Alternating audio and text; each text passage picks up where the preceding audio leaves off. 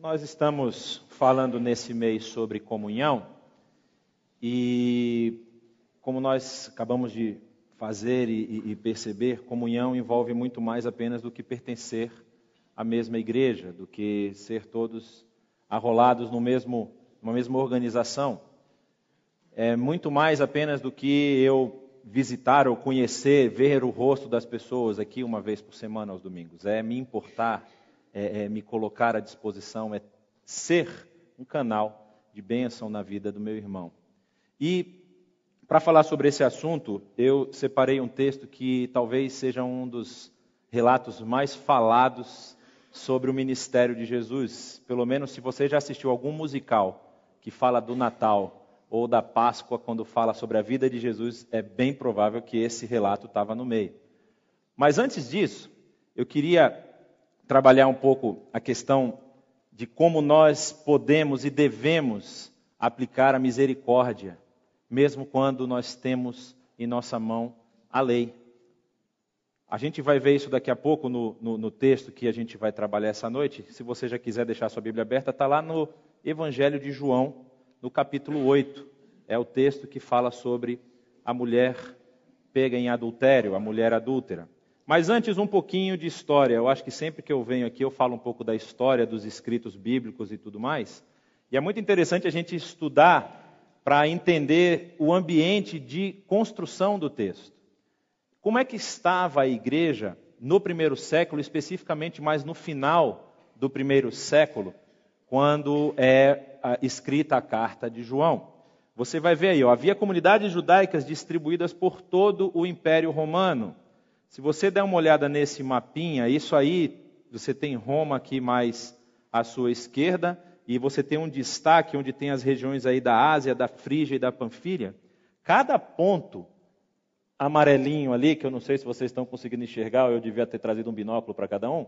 É, cada ponto desses são cidades onde estão registradas comunidades judaicas.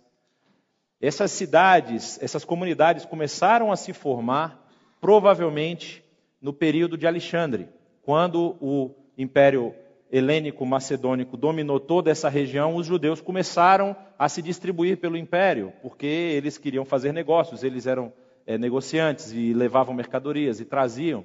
Eles acabaram se firmando em várias cidades aí do Império Romano, como você pode ver, isso começou por volta do Império de Alexandre e também se estendeu durante o Império de Roma.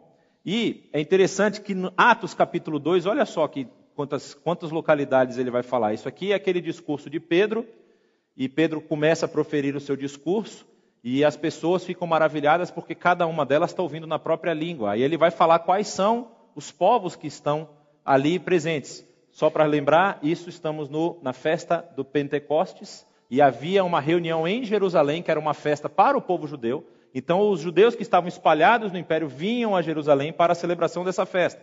E ele fala desses lugares: ó, Partos, Medos, Elamitas, habitantes da Mesopotâmia, Judéia e Capadócia, do Ponto e da província da Ásia, da Frígia e da Panfilha, Egito e das partes da Líbia próximos a Cirene, visitantes vindos de Roma, tanto judeus como convertidos ao judaísmo, cretenses e árabes. Todo esse povo se reuniu ali em Jerusalém e estava lá na festa do Pentecostes quando desce o Espírito sobre os discípulos, sobre os apóstolos, e eles vão lá fazer a pregação. E aí o resultado dessa grande pregação são 3 mil almas convertidas.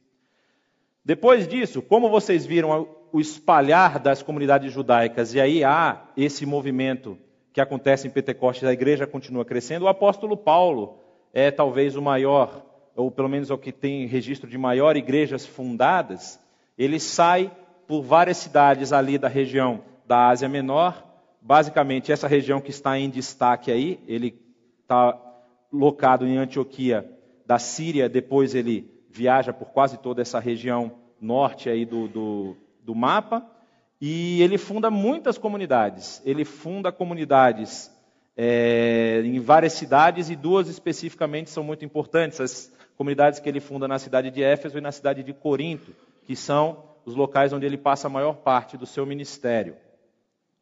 Paulo é martirizado provavelmente por volta do ano 66 da era, da, do primeiro século da era cristã.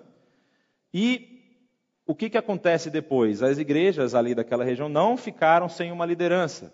Se você olhar aqui embaixo, eu estou falando dos pais da igreja: Policarpo, Papias, Eusébio, Irineu e Tertuliano são alguns dos que colocam em seus escritos João, o evangelista João, que é o último a morrer, morando em Éfeso no final do primeiro século. Como João foi parar em Éfeso é uma incógnita. A gente não tem a datação, não há nenhum texto que diga que João, a partir de tal ano, ou dentro do império de tal pessoa, foi e se estabeleceu em Éfeso. Mas é muito interessante porque provavelmente foi depois da destruição do templo, ou por volta da destruição do templo, que é o ano 70. Vocês lembram que no ano 70 Roma, cansada das confusões que os judeus estavam causando, tanto por conta deles serem realmente terem as suas práticas e seus rituais diferenciados, tanto por conta da perseguição que os judeus é, praticavam contra os cristãos. E aí Roma cansa disso, manda um general, o general vem com a sua legião e passa o rodo na cidade de Jerusalém, destrói o templo, empurra as pedras que Herodes havia colocado, e essas pedras ali, quem já visitou Jerusalém já viu algumas delas caídas até o dia de hoje. E é muito interessante porque quando é, João vai para Éfeso, você hoje visitando as ruínas dessa cidade, da cidade de Éfeso, existe um local na cidade que provavelmente foi a casa onde Maria, a mãe de Jesus, ficou até, até morrer. Porque logo depois, no segundo século, virou um ponto de peregrinação dos cristãos que iam surgindo ao redor das outras é, cidades. E depois, no período bizantino, instalaram uma igreja naquele local. Então, esse normalmente é um processo para indicar que naquela localidade havia alguma coisa importante. Isso acontece em Cafarnaum. Em Cafarnaum existe a casa da sogra de Pedro. E na casa da sogra de Pedro, em cima, foi construída uma igreja bizantina. E hoje está lá uma igreja católica instalada, não exatamente no chão. A igreja é muito interessante, é uma arquitetura linda. Eles fizeram por cima da ruína para que você tivesse acesso e pudesse ver a ruína da casa da sogra de Pedro lá embaixo, que era basicamente o lugar onde Jesus se hospedava quando ia para a região de Cafarnaum. Então, você tem esse cenário, você tem igrejas fundadas por Paulo, e não é Paulo especificamente quem funda as igrejas, porque ele gasta parte do seu ministério nessas duas cidades, em Éfeso e em Corinto. Em Éfeso, especificamente, muitos discípulos de Paulo, depois que Paulo termina o seu ministério, saem da cidade de Éfeso e vão para cidades circunvizinhas. Por exemplo, não tem nenhuma carta para a igreja em Esmirna e nenhuma carta para a igreja em Herápolis, a não ser a carta de Esmirna que está no Apocalipse. Não há uma carta específica para essa igreja. Mas por que, que essa igreja é citada? Porque provavelmente alguém saiu da região de Éfeso, foi para essa cidade e fundou uma comunidade. E João esses dois que eu coloquei aqui, ó, Policarpo e Papias, coloquei o nome das cidades do lado, eles afirmam nos seus escritos que foi João quem os instituiu bispos dessas duas igrejas. Policarpo, o bispo de Esmirna, e Papias, o bispo de Herápolis, instituídos por João. Mais uma confirmação de que João estava realmente no final da sua vida morando na cidade de Éfeso. E aí nós vamos falar sobre o Evangelho. O período que João passa nessa cidade, se João foi provavelmente por volta do ano 70, os estudiosos eles concentram as datas de escrita tanto da, do Evangelho de João, as suas três cartas, e o livro de Apocalipse, entre o século, no primeiro século, entre os anos 80 e os anos 90. Mais ou menos no meio dos anos 80 até o meio dos anos 90. Então, de 85 a 95 é uma data aproximada para João escrever os seus escritos que estão presentes no Novo Testamento. E por que, que isso é interessante? Porque se ele foi para lá no ano 70 e ele escreve, por exemplo, Apocalipse lá pelo ano 90, são pelo menos 20 anos de ministério na região. São 20 anos de João visitando, cuidando, pastoreando as igrejas que estão ali na região. Inclusive, se você não leu, eu recomendo que faça, são cartas bem pequenas, as três cartas joaninas, que estão lá no final do Novo Testamento, você vai perceber que ele está escrevendo contra problemas teológicos que estão sendo enfrentados na região. O gnosticismo está muito forte na região de Éfeso, porque sempre foi uma região onde a filosofia grega floresceu muito. Então João escreve combatendo alguns desses que estavam dentro da igreja e se desviaram do caminho porque se deixaram levar por filosofias que estavam sendo pregadas na, na região e acabaram criando uma, vamos dizer assim, uma heresia dentro da igreja. Eles tra trataram Jesus Cristo, por exemplo, como sendo um, espírito que não se encarnou. Por isso você vai ver na primeira carta de João que ele disse: aquele espírito não afirma que Jesus veio em carne, esse espírito não vem de Deus. Então todas essas coisas estão acontecendo e a igreja está crescendo, a igreja está se difundindo, está se espalhando e os discípulos de João começam a meio que pressioná-lo, falar assim: João, falta você contar a sua experiência de ter vivido com o Senhor Jesus. Afinal de contas, você esteve com ele no ministério dele, nos três anos de ministério. Falta você escrever o seu relato. E os estudiosos acham que João não queria escrever. Porque a perspectiva da escrita dele é tão diferente dos outros. É tão diferente que ele quis escrever com um objetivo muito claro. Eu vou mostrar para vocês por que, que Jesus é o Cristo. Eu vou mostrar para vocês por que, que não dá para duvidar da divindade de Jesus. Porque dentro do seu ministério está muito claro as coisas que Jesus fez diferente dos outros grandes líderes que podem ter surgido nesse período. Essa autoria é muito pouco contestada. É, existe uma, vamos dizer assim, uma, uma, uma, leve confusão a respeito do nome João, porque João era um nome comum. Então, há um outro João chamado João o Ancião. E aí se pensou por, durante um período que havia o João o Apóstolo e João o Ancião e queriam dividir as cartas. Não, João apóstolo é quem escreve o Evangelho, mas João ancião é quem escreve o Apocalipse. Os pais da igreja no século seguinte eles falam: não, a gente está falando é da mesma pessoa. O João apóstolo é o que era apóstolo quando era novinho lá com Jesus e agora virou um ancião porque ele está velho aqui. Então é o mesmo cara, é a mesma pessoa, é ele quem escreve todos esses escritos. É, a composição realmente deve ter sido na cidade de Éfeso. A gente sabe que a visão que João recebe do Apocalipse, ele recebe na ilha de Patmos, que era uma ilha prisão, que os romanos mantinham quando o cara dava muito problema, eles mandavam o cara para lá. É muito interessante visitar Patmos, porque não tem problema, você pode sair nadando. Na época não tinha muros, porque a ilha é tão longe de qualquer coisa que você não conseguiria chegar em lugar nenhum. Vocês estão vendo as experiências dos que estão tentando atravessar o mar Mediterrâneo para chegar à Europa. É muito complicado alguém sair a nado e chegar do outro lado. E essa é a perspectiva de João desse ministério de Jesus na Judéia. Ele conta primeiro um relato de, do nascimento, aquele relato que eles já conheciam, e depois ele vai contar as experiências de Jesus durante o seu ministério. Mas falando sobre comunhão, falando sobre comunidade, nós vamos ver um texto hoje que demonstra uma atitude que pode muitas vezes a gente estar agindo da mesma forma a gente está incorrendo no mesmo erro. E nós vamos ver do texto, tentar extrair do texto respostas para como nós devemos relacionar com os nossos irmãos nas suas falhas, nos, suas, nos seus defeitos, na, naquilo que eles precisam corrigir, como é que deve ser a nossa aproximação, como é que deve ser o nosso trato com os nossos irmãos nesse aspecto. No capítulo 8, na verdade, esse pedaço ele começa no versículo 53 do capítulo 7 e diz o seguinte: Jesus ele está discutindo com os fariseus porque ele vai a Jerusalém por conta da festa dos tabernáculos e aí ele entra em discussão com os mestres e doutores da lei lá, os fariseus, os escribas, e eles questionam se Jesus realmente é o Cristo. E depois dele discutir tudo isso, diz que quando acabou a discussão, cada um foi para a sua casa. Diz isso aqui no verso 53 do capítulo 7. E aí, a partir do capítulo 8, diz: Jesus, porém, foi para o Monte das Oliveiras. Não informa o que, que ele foi fazer lá. Simplesmente ele foi para o Monte das Oliveiras. Há uma suspeita de que ele tenha ido orar, como ele fazia costumeiramente no seu ministério, ou ele pode ter ido descansar, estava cansado e foi descansar. Aí, o, o que é interessante é que, ao amanhecer, ele apareceu novamente no templo onde todo o povo se reuniu ao seu redor e ele se assentou para ensiná-lo. Os mestres da lei e os fariseus trouxeram-lhe uma mulher surpreendida em adultério.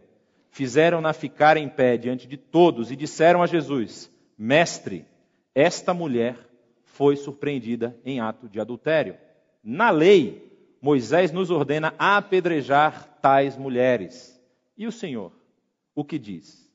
Eles estavam usando essa pergunta como armadilha a fim de terem uma base para acusá-lo. Primeiramente, a gente percebe como Jesus não perdia tempo. Você vê que ao acordar, ele já vai para onde? Para a região do templo, onde ele sabia que tinha uma grande reunião de pessoas e já começa a ensinar. Óbvio que Jesus, sendo Jesus, sabia que o seu tempo aqui era limitado, mas ele não perdia tempo. Ele chegou, já foi ensinar, já foi gastar o seu tempo treinando as pessoas, já foi investir na vida daquelas pessoas que estavam lá, tentando apontar para elas um caminho mais excelente, vamos dizer assim. E muitas vezes a gente precisa também se atentar a isso. Quanto tempo a gente tem gastado com os nossos irmãos em conversas que não levam a lugar nenhum? Se nossos relacionamentos não geram crescimento, eles estão sendo relacionamentos é, fúteis, relacionamentos passageiros, é, é, é, relacionamentos que precisam, os nossos relacionamentos precisam gerar um tipo de crescimento.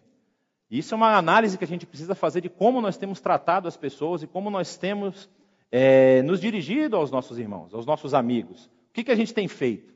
Tem servido para alguma coisa? Ou é simplesmente para jogar a conversa fora? É simplesmente para falar que o São Paulo é o melhor time do mundo, mas vai ser rebaixado esse ano. Tá difícil. Mas assim, para quê? Para que que nós temos gasto nosso tempo? Em que nós temos investido nosso tempo? Jesus, de manhã cedo, já estava no templo ensinando. E aí o texto continua dizendo que trouxeram diante dele uma mulher, e eles falam isso, né? A mulher foi surpreendida em ato de adultério. Na lei, Moisés nos ordena apedrejar tais mulheres. E o Senhor, o que diz? É interessante que eu coloquei isso aí, a tentativa de golpe, porque está em voga o assunto, mas é muito sutil a arapuca que armaram para Jesus. É muito sutil, porque Jesus tinha dois caminhos, ele tinha que dizer ou apedreja ou não apedreja. Se Jesus fala para eles apedreja, o pessoal ia falar, mas ela é pecadora, não é? Você não disse um cara lá que você perdoou os pecados, que ele estava paralítico? Você não perdoa pecado? Por que você não pode perdoar o pecado dela? O que ela tem de diferente daquele cara? Aí se Jesus diz, não, realmente, não é para apedrejar. Ela é uma pecadora e eu vou perdoar o pecado dela. Opa, você está rompendo com a lei de Moisés. Isso é crime. Você vai ser punido. Porque quem rompesse com a lei de Moisés tinha que morrer que era o que a mulher tinha feito. A lei de Moisés não está dizendo que o adúltero é para morrer? Então, se Jesus diz que não é para apedrejar, ele está rompendo. Olha como Jesus está num, numa, numa, sinuca de bico aí, numa cilada. Armam para ele um, uma pergunta extremamente capciosa: para que lado eu vou? E aí é a questão do dilema do julgamento. Se Jesus, o julgamento, na verdade, se vocês percebem, eles falam, na lei, Moisés nos ordena apedrejar tais mulheres. A mulher já estava com a sentença. Eles só estavam esperando o aval. Falando, a gente já condenou. Ó, a lei fala, tem que apedrejar. Aí, estamos esperando sua assinatura. Jesus está sendo colocado aqui porque como bode expiatório. Porque ele ia assumir a culpa de ter matado a mulher. Ele fala, não, foi o mestre Jesus que mandou matar. Mas será, será que está havendo honestidade nessa pergunta? Se nós formos analisar, parece que está tudo certo. Na lei, Moisés nos ordena apedrejar tais mulheres. Falso? Não, verdadeiro. Moisés ordena apedrejar tais mulheres. Mas qual é o problema? Não é só a mulher. É apedrejar a mulher e o homem que ela estava junto. Cadê o par? Por que, que o par não está junto? Segunda coisa da lei, a lei ordenava que era pela testemunha de duas ou três pessoas. Onde estão as testemunhas? Onde estão as testemunhas nesse julgamento? Terceira coisa da lei, a lei ordenava que isso fosse feito na porta da cidade. Você levava a mulher e o homem para a entrada da cidade, porque isso não era simplesmente um caráter punitivo. Você não tinha simplesmente um caráter punitivo na, na lei, você tinha um caráter educativo. Quando Deus ordena que isso seja feito, Ele está falando para que esse tipo de comportamento seja eliminado do meio do povo. O que, que ia adiantar eles pegarem pedras e apedrejar a mulher numa região onde a cidade não ia ver, onde só tinha um grupo de pessoas? Não era um espetáculo era, era, era, um, era uma lição. A, a questão ali era para ensinar ao povo que eles não podiam ter esse comportamento. Mas eles estavam fazendo isso na surdina. Eles queriam simplesmente pegar Jesus de alguma forma. Então, na verdade, não há uma, uma questão, uma, uma pergunta honesta. Há uma pergunta já preparada. E aí é interessante o que o texto continua dizendo. O texto diz: Mas Jesus inclinou-se e começou a escrever no chão com o dedo. Se você esperava ler alguma coisa na Bíblia sobre que Jesus tenha escrito, essa era a sua oportunidade. O problema é que ninguém registrou o que ele escreveu. Existem muitas, falta do iPhone, né? Existem muitas especulações a respeito do que Jesus escreveu. Escreveu o nome dos acusadores, escreveu o pecado deles. Aí tem uma, uma linha que diz que Jesus estava fazendo o mesmo ato que Deus fez quando criou as, os dez leis, os dez mandamentos, que com um dedo ele riscou a rocha. Então Jesus com o dedo estava riscando o chão são lindas, é poesia, dá para fazer uma poesia com isso aqui, mas a Bíblia não se preocupa em registrar o que Jesus escreveu, se preocupa em registrar que ele estava escrevendo. E isso demonstra uma paciência. Porque Jesus podia simplesmente chegar para eles e falar o seguinte: não, cadê a, a, a outra parte? Os caras iam sair correndo e iam achar. Eles iam achar alguém lá para jogar no meio do bolo lá. Falou: oh, foi com esse cara aqui. Aí, se foi, se não foi, até provar que não era, meu amigo. Ele podia também falar: cadê as testemunhas? Não, está aqui, ó, duas testemunhas, três testemunhas, esses aqui viram. Ele podia ainda falar: então tem que ir lá, porque vocês não podem fazer isso aqui, tem que fazer na entrada da cidade. Então vamos para a entrada da cidade. E isso não resolveria o caso. Ele estaria sentenciando a mulher. Mas a frase de Jesus, como resposta a esse questionamento deles, é o que os desarma. Diz o seguinte, o verso 7: Visto que continuavam a interrogá-lo, ele levantou e, e lhes disse: Se algum de vocês estiver sem pecado, seja o primeiro a atirar a pedra nela. E inclinou-se novamente e continuou escrevendo no chão. Aqui, a gente vê uma sentença que é baseada na lei. Jesus sentenciou a mulher à morte. Muitas vezes a gente pensa, nossa, Jesus livrou a cara da mulher, tirou ela da morte. Não, Jesus falou: se vocês estiverem sem pecado, pode matar. Essa é a minha palavra. Qual é o problema? O problema é quando nós queremos emitir julgamento sobre uma pessoa, julgamento condenatório, sendo que nós mesmos já estamos condenados. Sendo que nós mesmos não temos condições de, com a nossa vida e com a nossa moral, dizer se a pessoa ela tem que ir para o céu ou para o inferno. Porque nós mesmos estamos batalhando para vencer os nossos pecados, os nossos, os nossos defeitos. E é isso que Jesus está apontando aqui. Ele falou: cada um de vocês, se for aplicada a lei, também serão apedrejados. Se vocês estiverem de acordo com a lei, podem apedrejar. E ali não tinha ninguém.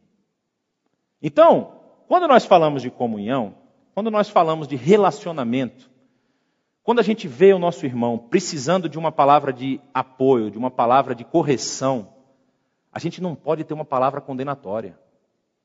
A gente não pode dizer você está errado e você vai para o inferno. A gente tem que ter uma palavra de misericórdia.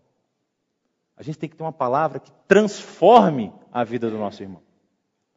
Porque quando Jesus coloca essas palavras, nessa, ele, ele fala isso para esses que estão acusando a mulher, ele está dizendo: olha, vocês precisam fazer uma avaliação da vida de vocês. Vocês precisam rever como vocês têm vivido. Antes de vocês quererem já sentenciar a mulher à morte, vocês precisam saber se vocês também não precisam ter uma sentença de morte. E aí tem uma coisa muito interessante.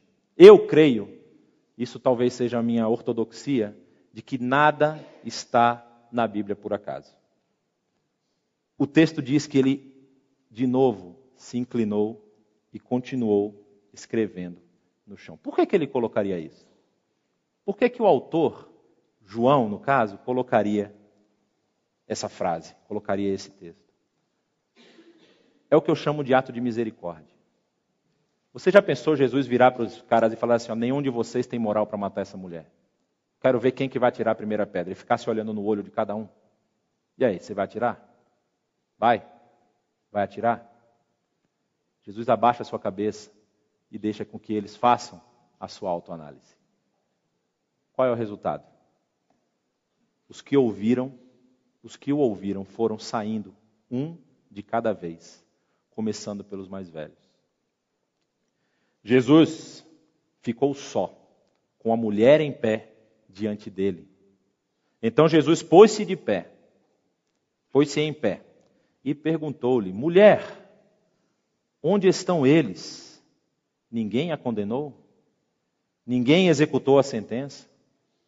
Ninguém levou a cabo a sua ira, a sua opinião tão contumaz contra você? Ninguém definiu o, o desfecho da sua vida? Ninguém, Senhor, disse ela. Declarou-lhe Jesus: Eu também não a condeno. Agora vá e abandone a sua vida de pecado. Quando Jesus volta para a mulher e pergunta para ela: Ninguém te condenou? Ninguém ficou aqui para executar a sentença? E ela responde: Não, ninguém. No momento em que ele está falando, eu também não te condeno, ele está revelando a sua missão aqui na terra. Porque Jesus veio a primeira vez, não para condenar, mas para trazer salvação. E nós, muitas vezes, queremos já condenar o nosso irmão pelo comportamento, pela ação, pela atitude dele. Em vez de sermos como Jesus, de sermos o canal da restauração do relacionamento da pessoa com Deus. Jesus, naquele momento, está dando chance para ela. Olha, minha filha, eu também não estou aqui para te condenar. Eu também não estou aqui para dizer que você tem que morrer. Você tem uma segunda chance. Só que Jesus não faz isso levianamente. Jesus não fala assim: olha, não tem condenação. Vai lá e vive sua vida. Está tudo de boa. Show de bola. Jesus aponta para ela: vá, abandone a sua vida de pecado. Ele reconhece o erro, mas ele indica um novo caminho para ela seguir. Então, nos nossos relacionamentos, quando nós vamos levar uma mensagem de confrontação, uma mensagem de transformação para a vida do meu irmão, a gente precisa ter isso no coração. Eu e você não temos poder de condenar ninguém. Esse poder pertence só a Deus. Eu não posso chegar para o meu irmão sentenciando ele. Falar, olha, você realmente vai para o inferno porque você é um cara muito ruim. Eu não posso fazer isso. Eu preciso agir com misericórdia. Eu preciso agir com amor. E o pior, muitas vezes nós até fazemos isso uma vez, mas se o erro é recorrente, a gente abandona. Fala, ah, não, esse aí não quer nada. Esse aí não tem jeito. Esse aí já está sentenciado. Nós não podemos fazer isso. Nós não podemos simplesmente abandonar o nosso, nosso irmão à própria sorte. E nós temos que fazer isso não com a autoridade de quem tem a lei ao seu lado. Porque a gente muitas vezes interpreta de acordo com o que nos interessa. A gente chega para o meu irmão, olha meu irmão, se eu negar imposto, é, é, é, pecado, viu? Você vai, vai, vai pagar se você sonegar imposto. Mas a gente, por exemplo, está trocando de faixa sem dar seta. Para pegar uma coisa bem light aqui do trânsito, né? Ou então está devendo a Deus e o mundo. Ou então a gente tem um problema de relacionamento dentro da família. Ah, não quero me indispor. Eu já tentei várias vezes e não vou, não vou mais esquentar a cabeça. Aquele ali já está sentenciado. Eu não quero saber mais dele. Comunhão também é sair, também não, principalmente, na verdade, é sair da nossa zona de conforto. É interessante, como a gente ouviu na semana passada, a carta de Paulo a Filemon. Paulo está se colocando como interposto entre o seu senhor, o senhor e o seu escravo. E Paulo se coloca no meio, fala: Filemon, Onésimo é muito importante para mim. Eu queria ficar com ele aqui. Mas eu estou mandando ele de volta para você, só que quem está indo sou eu, não é ele. Paulo coloca a sua amizade com Filemon em xeque por conta de um escravo. A gente às vezes não quer se colocar em xeque num relacionamento por conta do próprio irmão porque a gente já esgotou, a gente já cansou. A gente não pode condenar, a gente não pode sentenciar. A gente tem que orar e pedir que a graça de Deus atinja a vida dele. A gente tem que ter misericórdia para que, através de um ato, às vezes até simples, a gente transforme a vida do nosso irmão. E a gente tem que ter uma coisa, isso é, é talvez o mais complicado e o mais difícil. Porque não adianta apenas eu agir com misericórdia, agir com amor. Isso a gente tem que fazer sempre. Mas nós precisamos indicar um novo caminho. A gente não pode simplesmente abraçar o nosso irmão, abraçar a nossa irmã, abraçar o nosso querido e falar: ah, Eu sei que você é assim mesmo, eu sei que você é cabeça quente, eu sei que você é história, mas está tudo bem, eu te amo. Não. Você precisa rever os seus atos. Você precisa rever as suas atitudes. Jesus não deixou o pecado dela sem nenhuma correção. Jesus falou: Olha, você tem essa vida aqui. Agora você vai caminhar para cá e você abandona isso aqui. Esquece essa vida. Caminhe para um caminho de correção e de retidão. Queria orar nesse momento. Queria pedir que você abaixasse a sua cabeça. Eu não sei se você tem algum relacionamento que está fragilizado, mas eu queria pedir que nesse momento você colocasse isso diante de Deus. Que você pensasse se em algum momento talvez você executou alguma sentença e talvez você precise retratar isso e agir como Jesus agiu com essa mulher, com amor, mas visando a transformação da vida dela. E essa transformação não vai vir por você ela vai vir pela ação do Espírito Santo na vida dessa pessoa. Vamos orar. Pai, muito obrigado por essa noite. Muito obrigado porque a tua palavra ela realmente é viva e ela nos ensina como devemos agir ainda hoje. Escrita tanto tempo atrás, mas graças ao teu Santo Espírito, as mensagens que estão presentes nela podem falar ao nosso coração ainda hoje. E eu queria pedir pela vida dos meus irmãos aqui nessa noite por aqueles que estão nos ouvindo.